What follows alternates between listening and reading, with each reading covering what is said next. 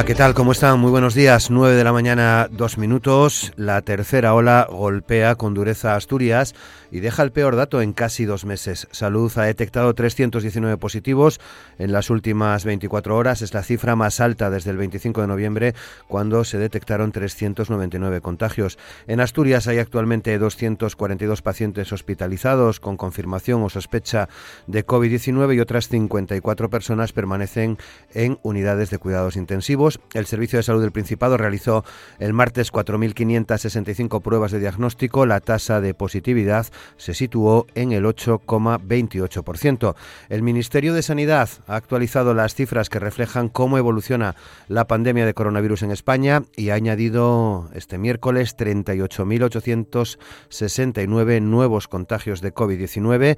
De estos eh, casos acumulados, 16.033 han sido registrados en el último día Además, Sanidad ha sumado 195 nuevas muertes por el virus. Los datos reflejan una situación que el ministro de Sanidad, Salvador Illa, ha calificado de preocupante, con un alza importante de casos. La incidencia acumulada se sitúa en los 492,88 eh, casos por cada 100.000 habitantes en los últimos 14 días. El Gobierno no considera equivocadas las medidas adoptadas durante diciembre y la Navidad y cree que el plan acordado en octubre para hacer frente a la segunda ola servirá también para frenar esta tercera. Esa es la postura que defiende ante varias comunidades autónomas y que ya han pedido un confinamiento domiciliario para hacer frente a una situación que el propio ministro de Sanidad ha calificado de, muy preocupante. Lo hicieron en, en, la reunión del Consejo Interterritorial de Salud ayer, ayer miércoles. Un confinamiento que también ha solicitado el presidente asturiano Adrián Barbón.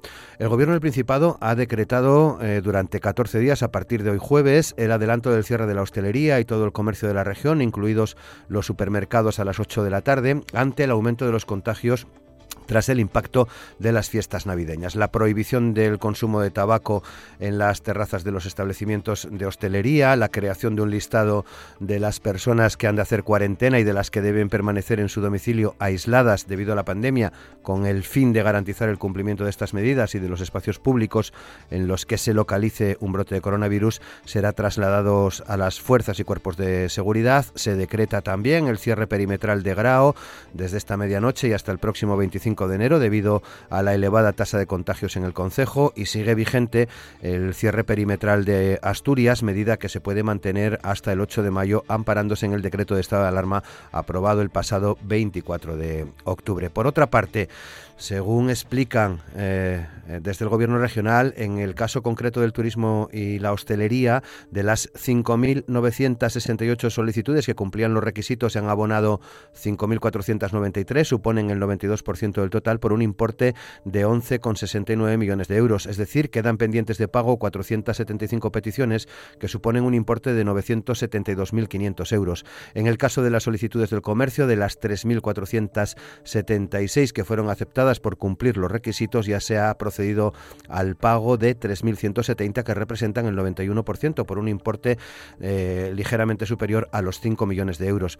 Tras el acuerdo que permitió aprobar los presupuestos autonómicos de este año 2021, Gobierno, la Consejería de Hacienda, trata ahora de activar lo antes posible el fondo de rescate de 100 millones de euros contemplado para este año. Es además una reclamación de los sectores más afectados por la pandemia, pero también de los distintos grupos políticos que tienen representación en la Junta General del Principado.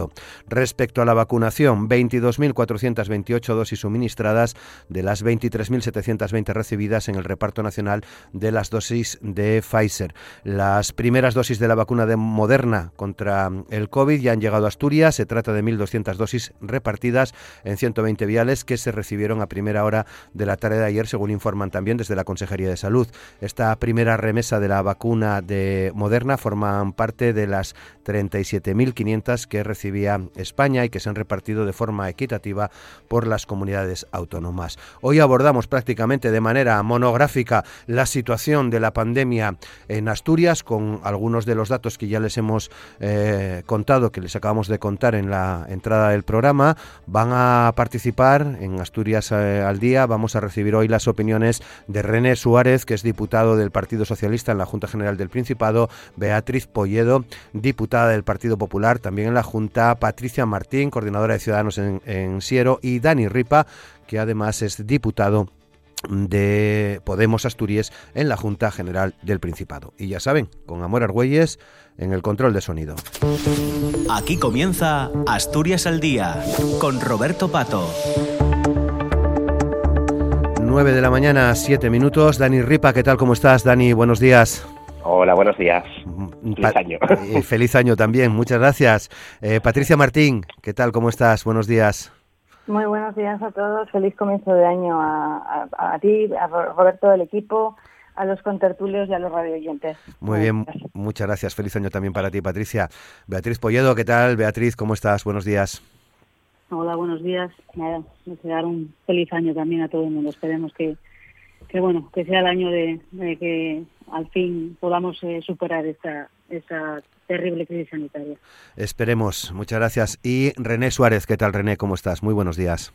¿Qué tal, Roberto? Buenos días. Nada, encantado de estar por aquí y feliz año a todos. Muy bien, feliz año también para ti, René. Bueno, pues comenzamos, ya, ya, ya digo, hoy prácticamente de manera monográfica con unos datos que no dejan de ser preocupantes en esta tercera, tercera ola para, bueno, eh, recordar que mm, desde la Consejería de Salud se han detectado 319 positivos en las últimas 24 horas, la cifra más alta desde el 25 de noviembre. Bueno, pues eh, a partir de esta, de esta cifra tenemos por delante hasta las 10 para eh, abordar con vosotros la situación que, que, tenemos en Asturias y de la que se derivan varias cosas. Por una parte, eh, la pandemia, la evolución y la vacunación, además de las consecuencias que está teniendo en la sociedad asturiana.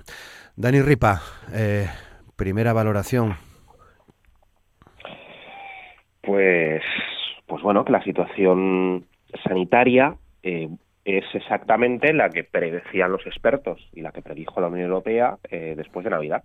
En noviembre, eh, un mes antes de la Navidad, la Unión Europea eh, planteó un informe del que hablamos en este programa de radio, hablamos en diciembre, decía el informe si se levantan las medidas, las restricciones justo antes de la Navidad y no se implementan medidas, y qué medidas se ponían sobre la mesa, pues eh, decían fomentar el teletrabajo justo después de la vuelta de la vuelta, de la vuelta eh, al año nuevo, ¿no? Decía, cuando llega el año nuevo tenemos que intentar eh, reducir la movilidad, hacer un, una especie de autoconfinamiento en el sentido de, no salir a la calle durante una, una semana, diez días, también incluso antes de la Navidad, eh, tenemos que ampliar el número de test, bueno, tenemos que hacer una serie de medidas, ¿no? Decía, eh, si eso no se hace y lo que se hace son levantar las restricciones, lo que va a suceder es que vamos a tener una tercera ola en el mes de enero.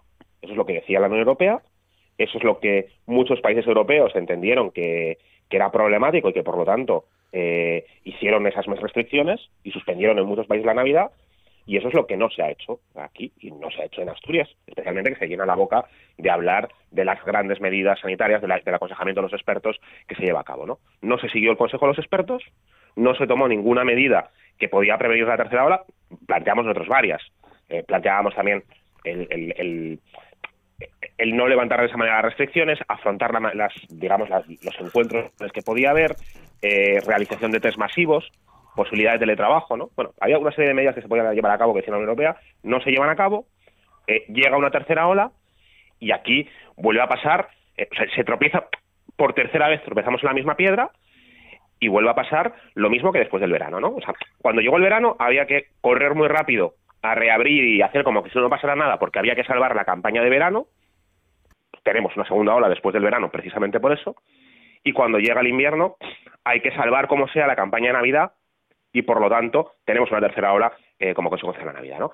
¿Y qué hacen los gobiernos? En vez de decir, bueno, las restricciones que pusimos sobre la mesa, las medidas que planteamos fueron insuficientes, fueron equivocadas, lo que se termina diciendo es, uy, la gente es que ha sido muy responsable, es que no es que se lo ha pasado muy bien. No, no, la gente ha cumplido las medidas que se han puesto desde los gobiernos y es lo que lleva haciendo durante diez meses, ¿no? Por lo tanto, si hay una tercera ola, es que las medidas que se habían planteado no eran correctas, ¿no? Eso es lo primero. O sea, eh, eh, los expertos planteaban lo que iba a suceder, no se hizo caso porque había que salvar la campaña de Navidad y ahora tenemos una tercera ola con contagios como consecuencia de eso. Eh, ¿Qué pasa después? Que entonces se empieza a improvisar, se vuelve el día 11 de enero y entonces se dice, tenemos que tomar muchas medidas, tenemos que tomar medidas urgentemente, como si no se supiese que después de Navidades iba a suceder esto. ¿no? Y entonces se plantea restricciones a la hostelería de un día para otro, se plantea la suspensión de los exámenes en la universidad de un día para otro y se provoca un caos en esa propia gestión. ¿no? Eso yo creo que, es inconcebible. ¿no? Si, si, todo, cualquier ciudadano de, Asturias entendía que podía haber una tercera hora de enero, como este gobierno no lo sabía. ¿no? Y vuelve a suceder lo que sucedió en el mes de noviembre, que es que se plantean eh, restricciones a los comercios, a la hostelería, pero esas restricciones no van acompañadas en el mismo BOPA de un paquete de ayudas. Entonces, primero te cierro a la actividad, primero te, te, llevo un cierre encubierto, ¿no? Porque en la situación cualquier, cualquier hostelero tiene, tiene ese problema, te llevo un cierre encubierto, pero luego te digo, ya pensaré cómo articulo las ayudas, ¿no? Cuando todos los grupos parlamentarios, bueno, pusimos sobre la mesa, cuando aprobamos el presupuesto, 100 millones de euros para poder entregar desde el día 1 de enero, ¿no? Pues, no, pues esos 100 millones no se ponen en marcha, no se sabe aún cuál es el mecanismo que se va a implementar y por lo tanto, pues tenemos un problema con, con eso, ¿no? Eh, o, con cuestiones incluso contradictorias, y termino, eh, por ejemplo, en, Grau, hace dos meses, dice el gobierno, eh, los cierres perimetrales no han servido de nada y ahora se plantea un cierre perimetral en Grau, ¿no? Pues bueno, pues servían o no servían, ¿no? bueno, pues, pues eso, eso, lo estamos, eso lo estamos viendo ahora. O, por ejemplo, hablaba de improvisación. esta semana hemos conocido el plan de ventilación en los colegios. ¿Pero qué pasa? ¿Que el curso ha empezado en enero? ¿El curso no empezó en septiembre? Pues cuatro meses después de que comience el curso, llega el plan de ventilación. O centros comerciales.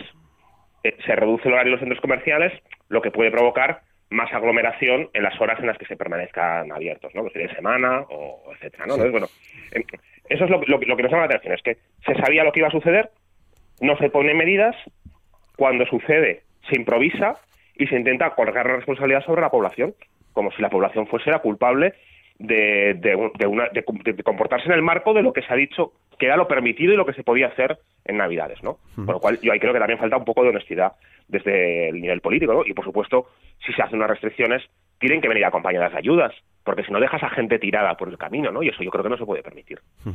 Patricia. Mm, bueno, a mí me da la sensación de que estamos como en esa película tan famosa que hemos visto todos tantas veces del Día de la Marmota, porque al final parece que todo vuelve a pasar, todo vuelve a pasar de la misma forma que antes y vuelve a empezar, ¿no? Eh, las cifras son malas después de estas navidades que son extrañas, la verdad que han sido muy extrañas, hay datos muy preocupantes como el de los mayores de 65, pero bueno, al final la sensación que, a mí por lo menos me queda es que sí que se puede hacer mucho más, ¿no? Y ahí coincido con, con Daniel Ripa se puede hacer mucho más desde todos los frentes que dependen del gobierno.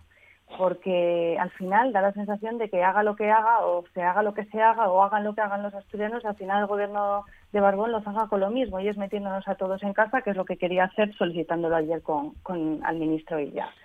Respecto al toque de queda y bueno y todas estas medidas que se han llevado a cabo, ¿no? Pues pues qué voy a decir, esto es la puntilla, es la puntilla de para unos sectores que ya están muy afectados y, fijaros, ¿no? si en hostelería ya vimos que en Navidades hubo mucha gente, los hosteleros, que no pudieron abrir porque no les salían las cuentas, y de aquellos que abrieron la facturación fue realmente mala, pues nos podemos imaginar lo que puede pasar ahora, ya dejando a margen los comercios pequeños y grandes que también van a tener que andar reajustando los horarios, pues como digo, si ya era difícil ofrecer cenas a las 11 de la noche, pues nos podemos imaginar que un bar o un restaurante tiene que ir desalojando a la clientela a las 7 y media de la tarde.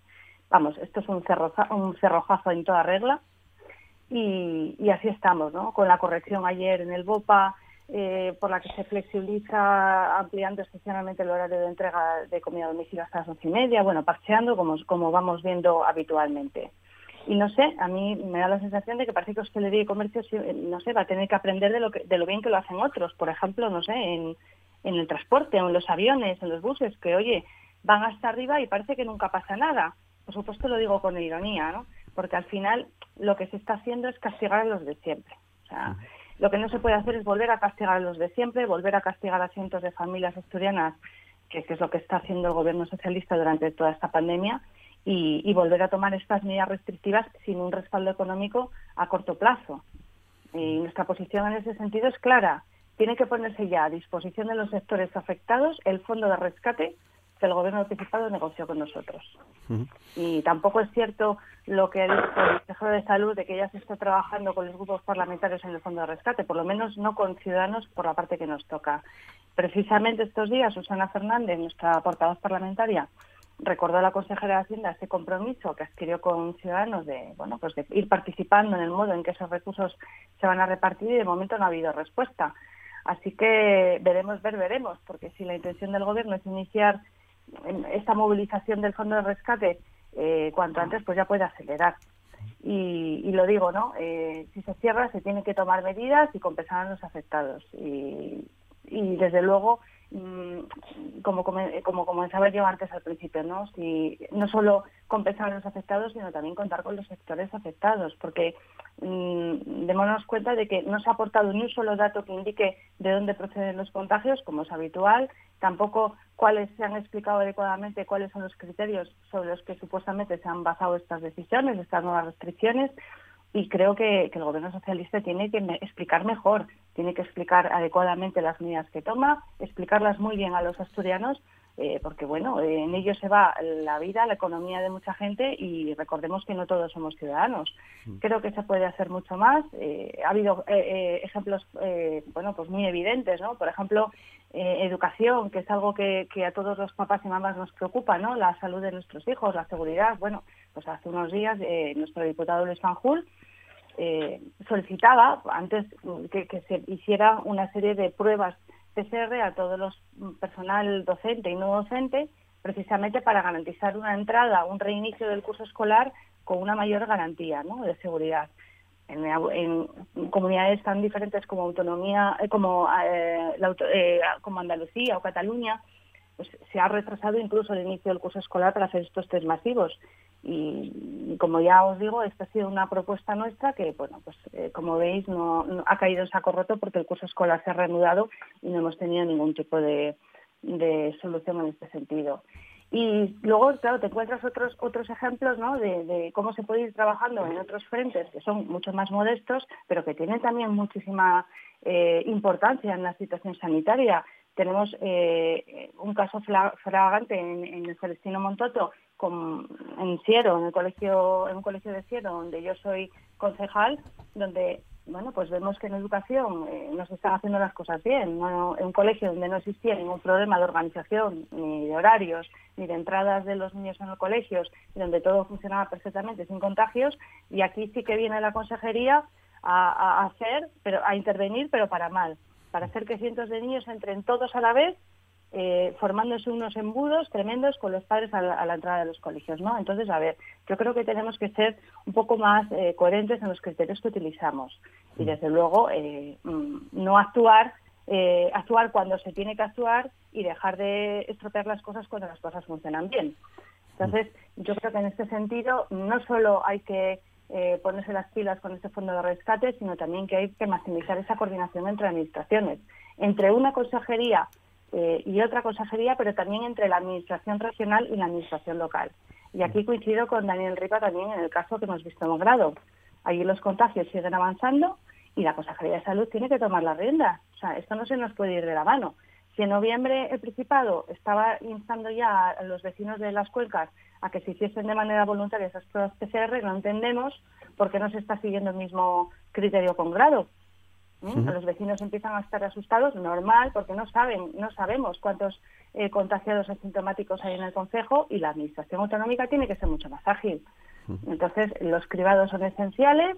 Eh, eh, también incluso nuestro nuestro concejal allí en grado ha pedido que se suspendan las clases no solo porque eh, bueno pues por la situación que hay sino porque también a los centros escolares de grado acuden eh, alumnos niños de otros consejos limítrofes como puedan ser las regueras. Por tanto si ahora mismo se está decretando un cierre perimetral pues lo que tenemos que hacer es intentar que no se propague ese virus hacia fuera del consejo entonces eh, lo he dicho, ¿no? Eh, hay una falta de coordinación entre Consejería de Salud y Consejería de Educación y una falta de lentitud tremenda en, en, ese, en esa movilización de fondo rescate que, que, bueno, que, que está ya jugando en contra de los intereses de muchas familias. Sí, Beatriz. Bueno, pues eh, decir que estoy bastante de acuerdo en muchas de las, de las cosas que se han dicho ya, ¿no? Yo creo que al final estamos viviendo una especie de, montaña rusa con, con, esta crisis sanitaria. Todos tenemos claro lo que los vectores eh, de propagación del, virus, que son la, movilidad y, los contactos eh, sociales. Y claramente sabíamos que en las Navidades, pues eh, esta movilidad y esos contactos sociales se iban a, a incrementar, ¿no? Y bueno, pues sabiendo esto, lo que hay que hacer es, eh, yo creo que, implementar esas medidas eh, que sabemos que, que, funcionan y se apuntaban algunas de, ellas, ¿no? Yo creo que los, los test, eh, el, poder hacer un test de una manera, bueno, sencilla, ¿no? Que sea accesible, los test masivos para saber, pues en todo momento o tener la oportunidad, bueno, pues si el día de Navidad al final vas a casa de tus padres, el, poder hacer ese test de antígenos, por ejemplo, el que aquí eh, este gobierno ha utilizado muy poco y que ha dado muy buenos resultados. Eh, se habló mucho en la Junta de estos test de antígenos. Claramente hubieran servido para, hacer privados, por ejemplo, las residencias de ancianos, eh, habiendo hecho esos test a, tanto a residentes como a los propios trabajadores, pues hubiese sido una herramienta muy útil y se hubieran seguramente pues eh, pues ahorrado muchísimas eh, fallecimientos. Es así hay que decirlo así. O sea sabemos que hay medidas que funcionan y, desde el principio o sea llevamos casi un año de pandemia diez meses desde el principio se ha dicho test test test y más test y eso funciona y evidentemente eh, pues no se han no se han implementado esas esas medidas. Este ejemplo que pongo de los geriátricos y he hablado con muchos expertos y decían bueno, pues que los test de antígenos cada cinco o seis días en, en, las residencias, tanto sobre todo a los que venían de, a los trabajadores, no, pues hubieran sido muy eficaces. Se estaban haciendo PCRs cada 21 días. Me acuerdo en los primeros protocolos, claro. Al final, cada 21 días, eh, lo que pasó es que hubo brotes descontrolados porque no eran medidas eh, suficientes. Yo creo que, que al final, eh, bueno, esta tercera ola que se preveía que iba a llegar y se preveía que iba a llegar porque si, como decimos, los vectores de, propagación son estos y en Navidades sabíamos que había un incremento de esa movilidad y de esos contactos, pues pues aquí estamos, ¿no? Aquí estamos otra vez y, viendo los datos, pues eh, sabemos a, lo que nos eh, enfrentamos, ¿no?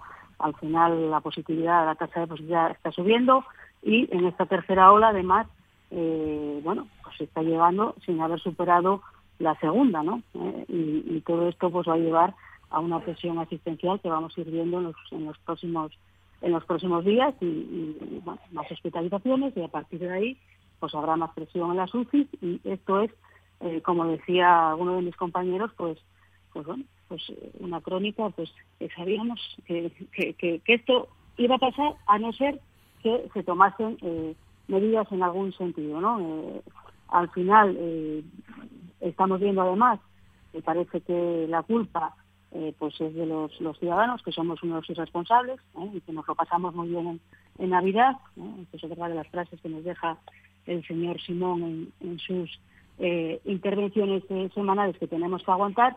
Y, bueno, pues un gobierno además que parece que escurre el bulto, al final son las comunidades autónomas las que están poniendo encima de la mesa esas eh, ahora esas medidas eh, duras y restrictivas que hay que, que hay que tomar y el gobierno está solo pues para anunciar por ejemplo bueno que llegó la vacuna que yo creo que también hay que explicar que sí, llegó la vacuna, pero nos queda mucho camino todavía por delante y un camino yo creo que, que muy duro, ¿no? Y luego, bueno, pues el, demonizar siempre a los mismos, ¿no? Hay sectores, eh, estamos diciendo, ¿no? La hostelería, bueno, pues evidentemente la hostelería parece ser que cerrando eh, la hostelería pues ya tenemos la solución no así.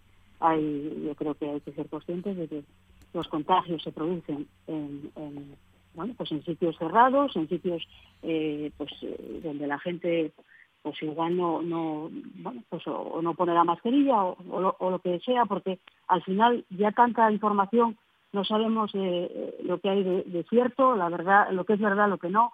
Yo también me gustaría saber la incidencia que está teniendo ahora mismo el, esta cepa británica, ¿no? Que se está hablando y que también, pues el, el doctor Simón pues tampoco le da mucha importancia. Yo me gustaría saber, porque estamos viendo informes, bueno, pues de, de, que esta cepa tiene, bueno, pues una, una, uno, aumenta un 70% los, los contagios, ¿no? Eso es lo que dicen los estudios de esta, de esta cepa británica. No sabemos cuál es la incidencia que hay ahora mismo eh, en Asturias y en España y eh, bueno pues eh, es un poco más de más de lo mismo ¿no? yo creo que ese binomio eh, al que estamos todo el día aludiendo, ¿no? de, salud y economía, es, es difícil el acertar con, con esas medidas que, seamos capaces de tener pues cierto control de, de, la pandemia y, que es complicado, pero, pero bueno, al final lo que sí tenemos todos claro, yo creo, es que si hay limitaciones, si hemos llegado hasta aquí, que estamos en esta tercera ola, esas limitaciones, sobre todo en los sectores más más afectados, pues tienen que ir acompañados también de las de las ayudas, ¿no? De, que seamos capaces de agilizar esas esas ayudas y que ese fondo de rescate que tenemos habilitado en estos eh, presupuestos, pues agilice lo antes posible, porque es que no es que ya la gente se quede atrás, es que eh, a este paso no, no va a quedar nadie en pie, ¿no? Y sobre todo en los sectores eh, más, más afectados. Yo sé que hay mucha gente, evidentemente, es muy fácil decir que lo primero es la salud, yo creo que en eso estamos todos de acuerdo, pero claro, lo primero es la salud, bueno, pues aquel que no ha sufrido un recorte, eh, por decirlo así, en sus ingresos habituales, es muy fácil decir que lo primero es, la salud, pero claro, cuando vas a, ver a hosteleros y cuando ves a ver a, comerciantes que ven que sus ingresos, eh, pues cada día eh, pues, se van reduciendo, que sus ahorros se van acabando y que las ayudas que se prometen no llegan, pues eh, es muy difícil explicarles que, lo primero es la salud. Evidentemente que lo es, ¿no? Pero a veces quien lo dice, o normalmente quien lo dice, es porque, bueno, pues a día de hoy quizás tenga asegurado a final de mes ese sueldo que no ve mermado eh, y que en otros en otros bueno, pues otros sectores están pasando realmente mal. Ahí es donde hay que estar y ahí es donde tenemos que llegar con las ayudas. René. Bueno, pues como decías, Roberto, pues estamos afrontando y ya estamos de lleno en esta tercera ola y, yo creo que el objetivo debe ser y, es siempre el salvar vidas. Y por eso, ante ello, quisiera hacer ese llamamiento que, que cuando hablamos de este tema hago siempre a la responsabilidad y a la prudencia, a cumplir las recomendaciones de los expertos en salud pública, a limitar al máximo la interacción social y la movilidad y ese llamamiento al autoconfinamiento domiciliario, especialmente en las personas más vulnerables, porque estamos en una situación complicada, una situación preocupante, y lo decía ayer el, propio presidente, que hay que prepararse para el drama que se avecina, porque los indicadores, lo estamos viendo, así lo indican, estamos en una situación de riesgo muy alto.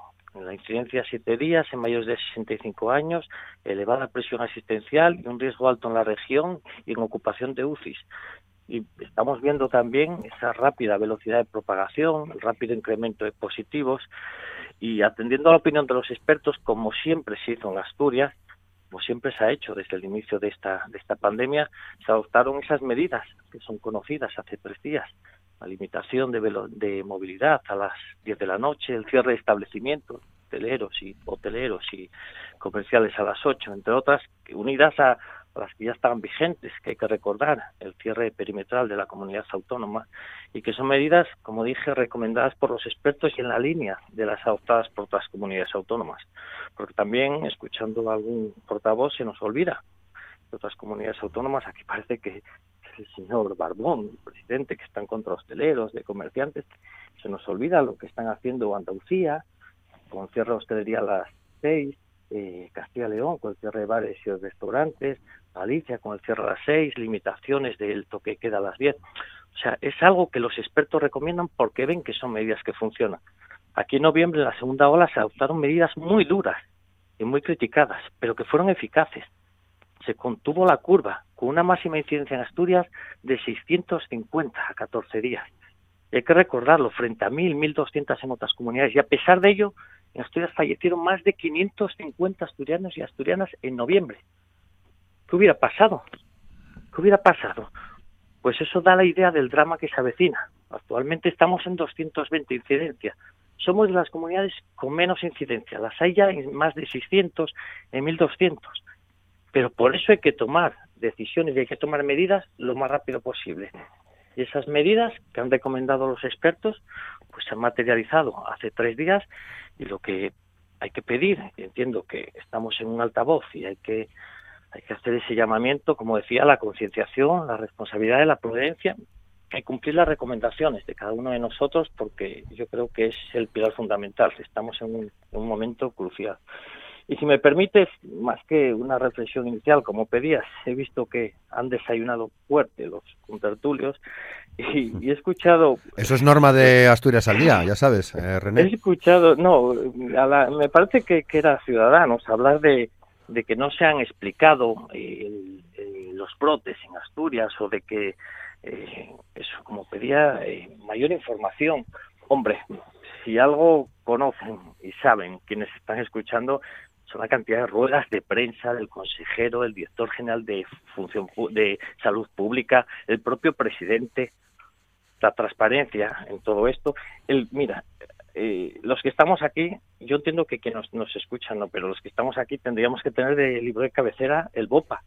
Y el BOPA, el decreto de las medidas, explica claramente los brotes. Dice textualmente que los brotes identificados desde el 23 de diciembre han sido 22 en cuanto al ámbito de aparición de estos brotes, destaca el de establecimientos de hostelería, en el que se han detectado 13 de los 22 brotes. Aquí indica el número de contagiados, el número de contactos estrechos. Eso está en el BOPA. Eso existe. Eso no, eh, no saberlo no quiere decir que no exista.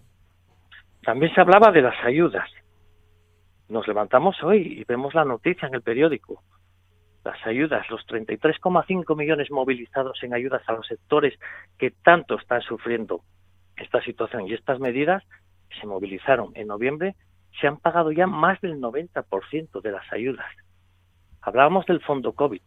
Claro que sí, 100 millones de euros en los presupuestos que hay que habilitar, que se está trabajando ya en las bases para habilitarlo.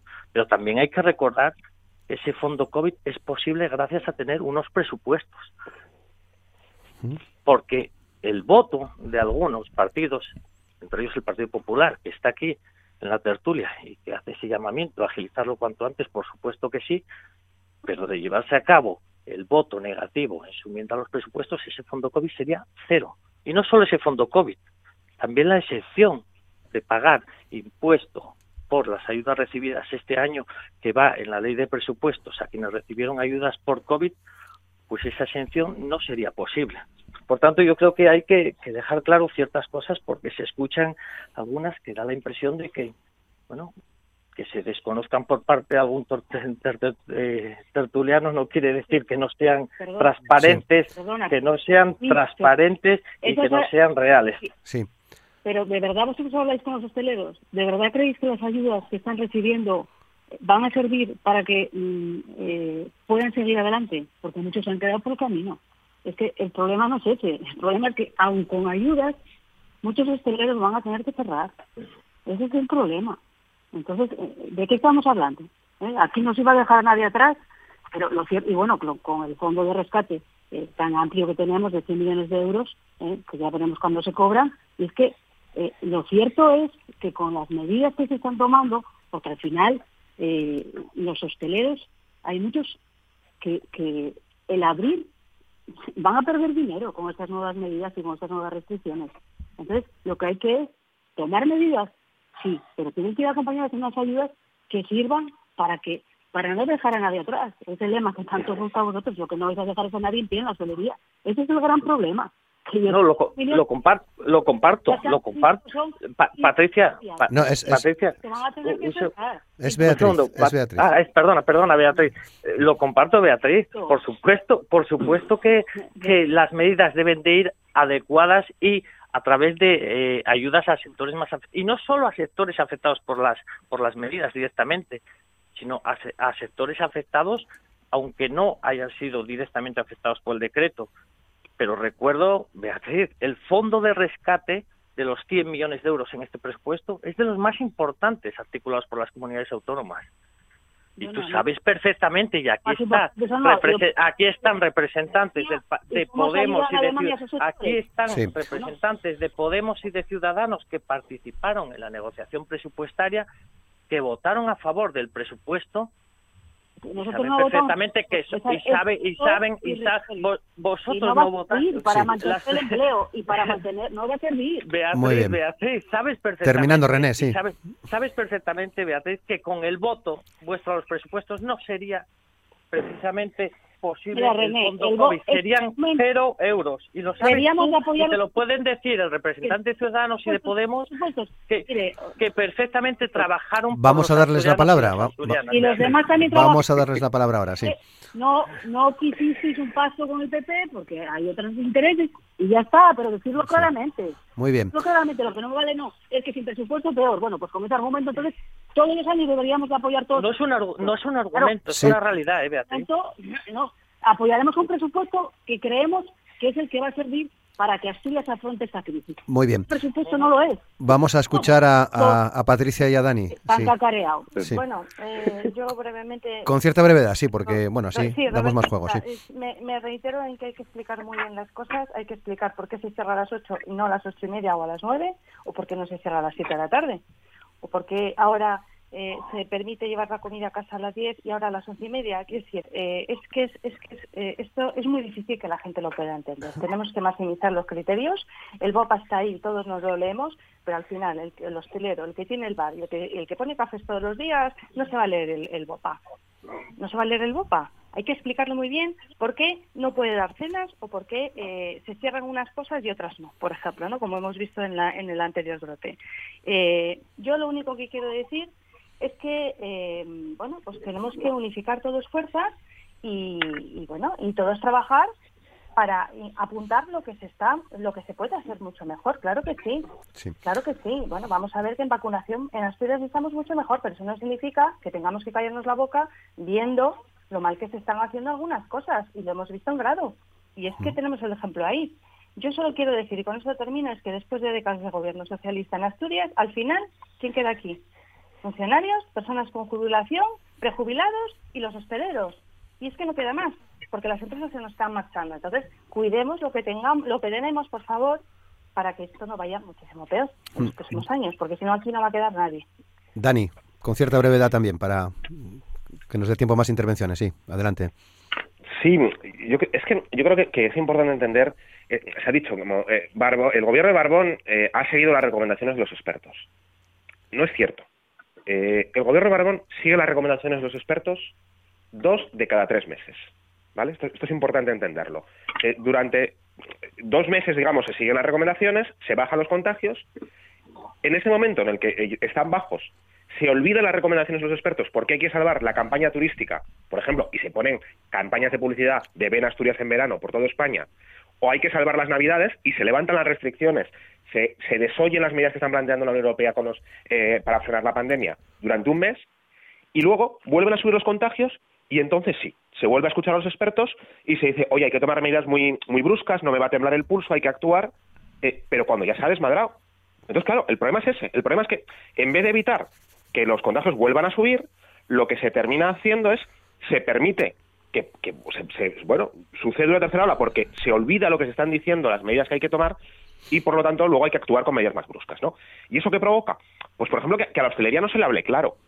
Porque claro, si a los hosteleros les hubiesen dicho el 14 de diciembre, oye, eh, os voy a abrir un mes, pero después de un mes, eh, esto que voy provocando, porque no voy a provocar ninguna otra medida de control de la pandemia, lo que va a provocar es que dentro de un mes os voy a restringir y, vais y os voy a decir a la gente que se quede en casa y vais a quebrar. Igual hay que decirlo así, claro, porque si no, se, se les abre, se dice, bueno, ya está bien todo, no os preocupéis, está todo controlado, y luego se les mete un hachazo un mes después cuando están abiertos, cuando ya no tienes, no tienes, no tienes, bueno, es que el domingo, cualquiera que hubiese hablado con algún hostelero, sabía que no sabía, no sabían si comprar comida para la semana siguiente porque no sabían si iban a estar cerrados, ¿no? Y eso es un, contexto donde no se puede vivir con esa incertidumbre para tener un negocio, ¿no? Sí. Pero, pero, pero es importante, no, no se siguieron las medidas, no se habló claro a la hostelería, eh, es evidente que, el fondo de rescate, lo discutían antes los compañeros del, Partido Popular y del Partido Socialista, eh, claro, nosotros apoyamos el presupuesto y el fondo de rescate precisamente para que no haya excusas. Decir, oye, aquí tenéis 100 millones de euros para poder dar las ayudas a comercio, a, sectores de la cultura, a autónomos, a hostelería. Pero claro, tú pones estos 100 millones de euros, pero, pero úsalos. Pero, para usarlos cuándo? ¿Cuando ya hayan quebrado los negocios? No, para usarlos antes precisamente, cuando hay la necesidad que es ahora, ¿no? Con lo cual ya habría que actuar, ¿no? Y luego, eh, ¿sobre qué medidas? Eh, pues, pues, se ha hablado algo antes. Nosotros entendíamos que había que hacer una estrategia eh, de test más masivos que lo que se estaban haciendo ahora, ¿no? Por ejemplo, test de antígenos, se, ha comentado aquí, que, estimábamos que tenía que ser en torno a 6 millones de euros. Decíamos, una inversión en, test de antígenos en 6 millones de euros, unido a un teletrabajo la semana anterior y posterior, eh, ir hacia reducir la movilidad, reducir digamos, los contactos sociales, por ejemplo, en Nochevieja. Cuando ya estaba subiendo los contagios en Nochevieja, no se tomó ninguna medida, ¿no? Bueno, pues ahí se podía haber actuado. Esta serie de medidas eh, podía provocar reducir la eh, evitar el efecto de la tercera ola, ¿no? Y, y, la cuestión es, ¿era más caro eso que afrontar cientos de millones de pérdidas cada mes en los sectores económicos? Pues nosotros creíamos que no, ¿no? Entonces, bueno, eso y poco se puede hacer. Hemos tropezado tercera vez en la, en la misma piedra, pero lo que sí que se puede hacer, y termino, es que el fondo de rescate, bueno, eso, se tiene que poner en marcha. Hay 100 millones de euros, tiene que ser inmediato, tiene que cubrir eh, ayudas directas y, la afectación indirecta, tiene que regular los alquileres, eh, tiene que, digamos como que, que bueno, cubrir el conjunto de situaciones de, la afectación que hay, ¿no? Eso es inaceptable eh, que otra vez se vuelva a sacar un BOPA donde se ponen restricciones, pero no estén las ayudas aparejadas, ¿no? Porque eso lleva a la quiebra a buena parte del sector económico. René. Sí, es que escuchando a Dani, mira, Dani, da la impresión de que aquí hablas de que se abandonaron las medidas en Navidad, de que prácticamente se llamó al libre albedrío, se promovió. Yo no sé si cualquiera que nos esté escuchando creo que escucha perfectamente cuando habla el presidente y los llamamientos que hizo todas las navidades a la prudencia, a la responsabilidad. Aquí se mantuvieron medidas. ¿Cómo que no? El cierre perimetral de la comunidad autónoma, Dani, el cierre perimetral de la comunidad autónoma estuvo en vigor. Esto que le queda estuvo en vigor. Los llamamientos a la responsabilidad, a la prudencia, estuvieron a diario en boca de este gobierno. Y te voy a, te voy a decir, te voy a decir más, Dani. Es que es que hablas de la comunidad valenciana prohibió entradas y salidas en Navidad tuvo restricciones muy duras en convivencia y tiene ahora incidencias mayores de 60, de 600, perdón. ¿Qué quiere decir esto? Pues que los contagios fueron por la interacción social en Navidad, no nos engañemos, y lo sabe todo el mundo, lo dicen los expertos, pero es que lo vemos a diario. ¿Qué pasó en Navidad? Pues es lógico. Y ahí estamos lo que avecinaban que iba a pasar probablemente esto en enero. Y ante esto, pues se adoptan medidas. ¿Y esas medidas que deben ir acompañadas de ayudas? Por supuesto que sí. Para eso se habilitó el fondo COVID, por supuesto que sí. Y en eso se está trabajando, en esas bases para esas ayudas, como se hizo al principio del estado de alarma, 75 millones en 10 líneas de ayudas, el gobierno del Principado. En noviembre, cuando las medidas restrictivas a los cuatro sectores más afectados, 33 millones y medio a punto de cobrarse el 100%. Pues en eso se está trabajando. Pero hombre, ciertas cosas que se dicen aquí, como que hubo un llamamiento a libre albedrío, que se promocionó el que en Navidad no fue precisamente, y lo sabes, y lo sabemos todos, no fue precisamente el gobierno de Asturias quien promocionaba el salir a la calle, el, eh, la interacción social, no precisamente, Dani. Eh, Dani, brevemente, para luego escuchar a Patricia y a Beatriz, sí. bueno, se levantaron, quiero decir, Asturias fue la, comunidad con más movilidad dentro, había un cierre perimetral y sin embargo fue la comunidad con mayor movilidad, digamos, en la, de, visitantes, ¿no? Donde, por ejemplo, se podía haber facilitado pruebas a, las personas que venían, digamos, a Asturias durante las Navidades. Eh, eh, no es cierto que se levantaron las restricciones antes de Navidad antes de Navidad, se, levantaron, que había se, levantaron, que es precisamente lo que decía. sí, sí, un segundo. Sí. las restricciones se levantaron en función de los indicadores, de los acuerdos indicadores. las restricciones se levantaron eh, a pesar de que la Unión Europea, el 27 de noviembre, y lo hablamos en este programa, decía no levantar las restricciones antes de Navidad. Eso es lo que decía la Unión Europea. Porque si no va a haber una tercera ola. Y, si se, y, y, hay que fomentar precisamente actuaciones después de las Navidades, por ejemplo, para favorecer el teletrabajo, la semana posterior porque es cuando va a haber la curva de contagios. ¿no? ¿Qué pasa aquí? Que el 11, el 11 de enero se descubre que los estudiantes en la universidad, por ejemplo, van a hacer exámenes con 300 personas. Se descubre justo después. ¿no? O, que o que los niños vuelven a clase y que necesitamos un protocolo de ventilación. Eh, es que eso es difícil, es difícil de entender. ¿no? Y luego hay, una parte de, sí, terminando, Dani, sí. sí. De paternalismo pandémico, en el sentido en que se, se dice a, a, la gente, o sea, las medidas eran adecuadas o no, las que se tomaron antes de la Navidad. Eso es lo primero que hay que decir si eran adecuadas, eh, ¿por qué hay una tercera ola? ¿Es por culpa de la gente que no siguió las medidas que se planteó desde el gobierno? porque entonces lo que se está diciendo es, oye chicos, eh, ¿no cumplisteis las medidas que se os habían pedido? Eh, ¿Hicisteis, no sé, fiestas ilegales? Bueno, puede ser. Esa es la hipótesis de por qué hay contagios. O, la, gente que cumplió las medidas que se plantearon desde los gobiernos, a pesar de haberlas cumplido, eso no fue, no fue adecuado. Esa es la reflexión, porque si no, claro, hay una sensación de que cuando va bien los gobiernos apuntan los logros y cuando va mal es culpa de la gente que, no, se, no se sabe comportar. Y eso no es honesto, no es honesto, porque, porque yo tengo la sensación de que la mayoría de la población ha cumplido a rajatabla las medidas que le ponían desde los gobiernos en, cada OPA, en cada OPA muy bien explicado, con muchísimas restricciones y se iban cumpliendo. Entonces, si se han cumplido y a pesar de ahí hay una tercera ola, igual las medidas no eran adecuadas, pero no vale luego culpabilizar a la gente, yo creo que no es justo en ese sentido, y culpabilizar a los hosteleros, a los que, repito, no se les ha hablado claro, porque se les permitió abrir en unas condiciones que probablemente un mes después les podían llevar a la quiebra, y encima sin ayudas, ¿no? Entonces, mm. claro, eso, eh, pues yo creo que, que, llueve sobre mojado, porque la situación cada vez va siendo peor, ¿no? Beatriz. Sí, bueno, yo creo que estamos dando, dando vueltas a, a lo mismo, ¿no? Y en ese sentido, yo también comparto, ¿no? Parece que al final cuando las cosas van mal es porque eh, pues los ciudadanos lo hacemos lo hacemos mal y, no es así. Los ciudadanos, a ver, evidentemente hay irresponsables, eso lo sabemos todos, pero yo, o al menos en el círculo en que yo me muevo, lo que veo es que la gente es bastante eh, eh, responsable.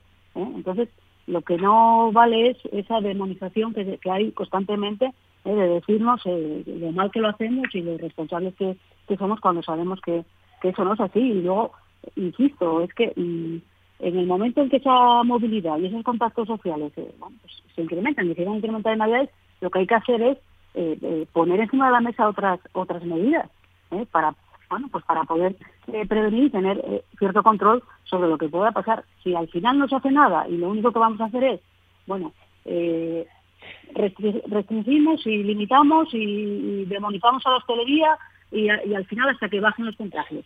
Cuando bajan, abrimos de nuevo otra vez ¿eh? hasta que suban. Es todo, es lo único que, hay que, hacer, eh, que, se, está haciendo. O sea, no hay medidas complementarias que vemos que en otros sitios se han funcionado. Hubo eh, lugares en donde, bueno, pues había cierta movilidad para salvar para, para no paralizar la economía y dieron un resultado. Entonces habrá que copiar de esas cosas que se están haciendo bien, porque al final esto es eh, una pandemia mundial y estamos viendo pues, que hay sitios en donde se está, pues porque se implementan medidas de las que hemos hablado aquí y, es capaz, bueno, pues de, tener esa cierta convivencia entre salud eh, y, economía, ¿no? Y luego, bueno, me parece un poco hipócrita. que al final lo que queremos es salvar vidas, y si la única medida que nos ponen encima de la mesa por parte del gobierno del señor Carbón es que nos confinemos, bueno, pues nada, pues entonces todo está a casa, ¿eh? y, nada, a, poner ayudas de verdad encima de la mesa. ¿eh? Pues claro, al final sí, lo primero es la salud, pero bueno, vamos a ver si salvamos la, campaña de Navidad y sabemos que van a aumentar los contagios, pero no implementamos ninguna medida ¿eh? para poder tener un cierto control sobre esos contagios. Es que al final, es, bueno, pues de nuevo nos encontramos eh, con la tercera ola y de nuevo pues, eh, estamos viendo que está pasando lo que pasó en la primera y, en la segunda ola, ¿no? Y luego, bueno, pues lo que estamos viendo también en grado, ¿no? Y no sabe esperan hacer un cribado. ¿eh? Y luego, claro, los mensajes que se dan. Yo oí al presidente Barbón diciendo que los cierres perimetrales no eran efectivos. Y estamos viendo que hay un cierre perimetral en grado. Al final, es que eh, tenemos tal cantidad de información eh, y bueno, ya si yo insisto, ver al señor Simón, eh, el, mismo el mismo que nos dijo es que no nos acordamos, es que el señor Simón, que es el que está liderando, se supone, a nivel nacional esta crisis sanitaria, puso en duda el, uso de la mascarilla o la transmisión del virus por aerosoles. Por eso yo preguntaba por la cepa británica. Muy bien. señor Simón, pues, pues tampoco tiene ninguna importancia. ¿Cuál es la incidencia que está teniendo esta cepa ahora mismo eh, en estos contagios? ¿Lo sabemos? No. Yo no lo sé. Yo no lo sé. Y luego los cierres, bueno, yo no sé. Si los eh, expertos dicen que hay que cerrar a las 8 los bares, ¿eh? que eso es lo que va a hacer que haya menos contagios. Yo no sé. Es que yo no veo ningún informe de ningún experto. Entonces vemos medidas o lo que está pasando en la universidad, un día para otro, nada. Sí, muy bien. Un despropósito y una improvisación. 9 y 51. Eh, Patricia, mm, brevísimamente, si quieres añadir algo. Bueno, eh, yo a mí me sabe un poco mal estas trifulcas eh, a los que, no sé, me imagino que la gente que nos escucha en las, en las, en las en las casas pues ya están acostumbrados de echarse las cosas y tirarse los trastos a la cabeza, a la izquierda y a la derecha. Yo, por mi parte, me gustaría eh, mandar el mensaje de, bueno, de rogar al PSOE a que escuche a la oposición. Yo creo que todos aquí estamos más que interesados en, salvar vidas, en, que salga la economía adelante. Centrémonos en las soluciones, centrémonos en agilizar ese plan de rescate lo antes posible, por favor, que la gente no se muera en la burocracia autonómica centrémonos en que la coordinación eh, entre administraciones sea buena, que la Consejería de Salud y la Consejería de Educación esté bien coordinada, que haya buena coordinación entre administración regional y local, que eh, frente a esto de venga, vámonos todos a casa, pues centrémonos en, ir solucionando los brotes que se producen a nivel municipal. ¿eh? Yo, como digo, que trabajo en el ámbito municipal, trabajemos en lo que pasa en grado, eh, eh, dejemos muy clara a la población cuáles son los criterios, eh, dónde se están produciendo los contagios, qué pasa con la cepa británica, si ha llegado o si no ha llegado. centrémonos en, esa agilidad de, los procedimientos y, bueno, pues veremos cómo se van desarrollando los, las semanas, pero bueno, yo mucho quiero lanzar desde aquí mucho ánimo a, a las personas que nos están escuchando y, y bueno, ahí estamos todos, ¿no? Para trabajar y salir de esta pesadilla lo antes posible. Bueno, 9 y 53. Os quiero pedir una reflexión ya muy breve en torno a la, a la vacunación. Eh, Dani. Bueno, pues yo creo que se avanza positivamente, pero, pero hay que tener en cuenta que la vacunación es una solución para el medio plazo, pero no para el inminente plazo, ¿no? Eso yo creo que, que es importante. O sea, yo creo que, está bien el avance, digamos, en, en, los datos de vacunación, se va avanzando eh, a, a diferentes sectores de población, es una solución que, en el medio plazo podrá afrontar pues, nuevas olas y nuevo avance de la enfermedad, pero que no nos soluciona y no nos debería eh, provocar una falsa sensación de seguridad en la situación actual. Eh, a pesar de que hay gente vacunándose, hay colectivos vacunándose, sigue habiendo una extensión de, la pandemia y va a durar esa extensión durante los próximos meses. Eh, hasta, hasta que se vacune una parte importante de la población van a pasar muchos meses y por lo tanto vamos a tener que lidiar pues eso, con, tanto con medidas de prevención para evitar los contagios como con, con afectación, digamos, de nuestra de la economía y por lo tanto tendremos que evitar que, que, salgamos con mucho menos gente trabajando, muchos menos comercios dentro de unos meses. Muy bien. Eh, Patricia, una reflexión sobre la vacunación. Bueno, nosotros ya avisábamos antes de las noticias de que no queríamos 17 navidades diferentes y ahora lo que estamos viendo es que vamos a tener 17 planes de vacunación diferentes. Y eso de que el virus no, no, no entiende si estamos en una otra autonomía yo creo que nos merecemos un plan de vacunación nacional como el que ha pedido nuestra presidenta Inés Arrimadas. Nos merecemos una coordinación real por parte de un ministro, el ministro Illas, que, parece que está más interesado en hacer campaña que en acelerar el ritmo de, vacunaciones. Porque, oye, vacunar no solo pone el logo del Gobierno de España a los palés, ¿eh? como hemos visto hace tiempo, que para eso sí que les faltó tiempo. Coordinar es liderar el proceso de vacunación en toda España eh, para que todos los españoles estemos vacunados independientemente de donde vivamos. Entonces, ese eh, defendemos ese plan de vacunación nacional, como, como digo, un registro único de vacunados a nivel nacional, más vacunas, más personal y, por favor, criterios homogéneos para todos, para que nos llegue también aquí a Asturias. Sí. Eh, Beatriz Polledo, vacunación, ¿qué, ¿qué, te parece? Brevemente, por favor. Yo creo que es fundamental, ¿no? Debemos de, acelerar el, el, proceso de vacunación y, y, también, bueno, seguir implementando esas medidas porque es que no, no vamos, vamos a tener unos meses complicados, incluso aunque estemos eh, eh, vacunando, ¿no? Yo creo que, que, bueno, los datos en Asturias con respecto a otras comunidades es verdad que son, que son buenos, pero yo creo que hay que hacer un esfuerzo y hay que trabajar todos los días de la semana, festivos o no festivos, e intentar que, la población esté vacunada lo antes posible. Vamos bien, pero hay que recordar que me parece que estamos por un 2% ahora mismo, ¿no? Yo me, gustaría que se mirase el ejemplo de Israel, ¿no?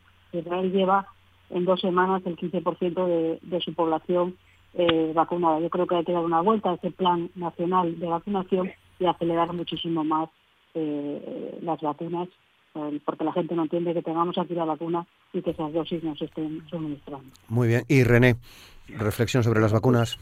Sobre la vacunación, creo que somos todos eh, conscientes de que avanza a buen ritmo en Asturias gracias a esa estrategia de vacunación, con un gran esfuerzo humano, logístico y organizativo no se ha detenido ni en fines de semana ni, ni en festivos.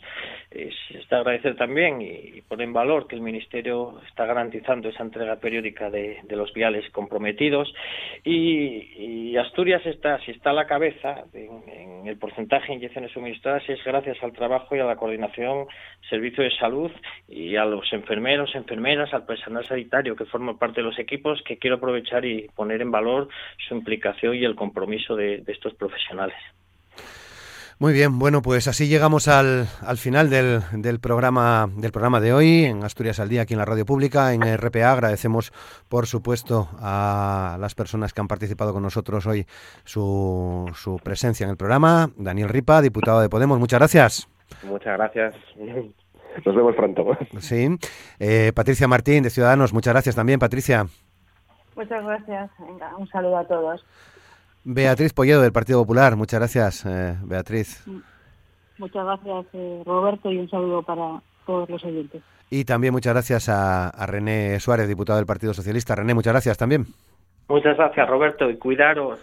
Sí, lo hacemos, lo intentamos, por lo menos también eh, desde, desde aquí esa recomendación extensiva a todos los oyentes de esta casa, de, de, este programa de RPA, de la Radio Pública de Asturias al Día. Ya sabéis que ahora en unos eh, segundos llegará el boletín de noticias de las 10 de la mañana. Nosotros regresaremos con más opiniones mañana viernes a partir de las 9 de la mañana. Van a estar eh, con nosotros las periodistas Chelo Tuya, Diana García y Maribel Lujilde. Con ellas vamos a abordar cuestiones de actualidad que han pasado, que hemos eh, tratado a lo largo de la semana, en algunos casos y en otros casos eh, eh, que no hemos tenido tiempo para, abordarlas. Así que mañana haremos ese repaso habitual que nos gusta hacer la mayoría de los viernes con compañeros y compañeras de la profesión periodística en Asturias para recibir también sus opiniones. Así que ese serán, esos serán las invitadas del programa de, de mañana a partir de las 9, ya saben, en RPA, Asturias al Día. Les esperamos. Feliz día. Muchas gracias.